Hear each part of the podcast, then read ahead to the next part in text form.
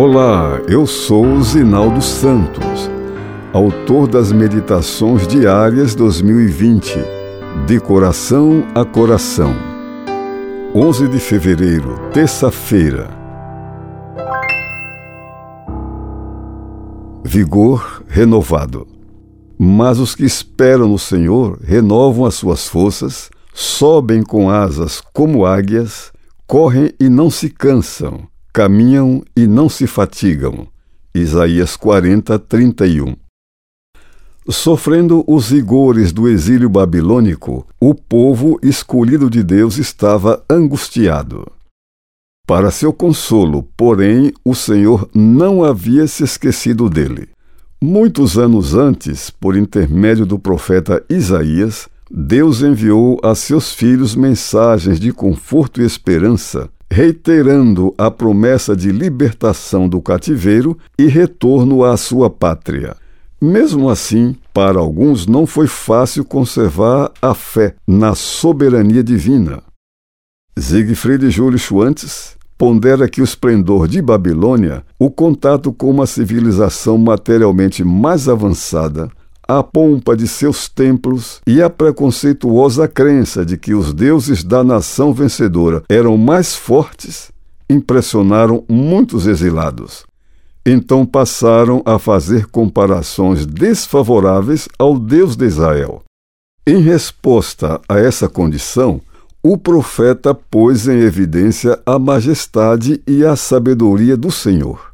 Sim, ele é absoluto sem rivais. O Criador nem se cansa nem se fatiga.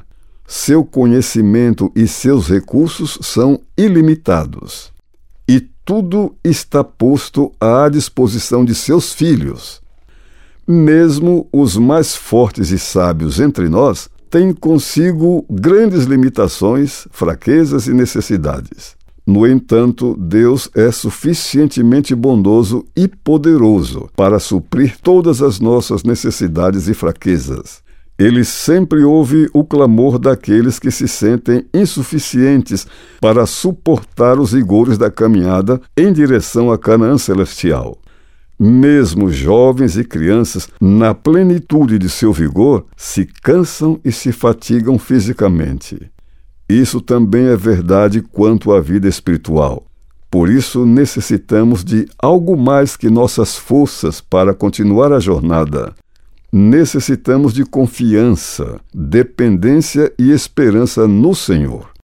Os que esperam no Senhor recebem forças para se manter como águia, sempre acima das preocupações, dos temores e das angústias da vida não se deixam intimidar por adversidades.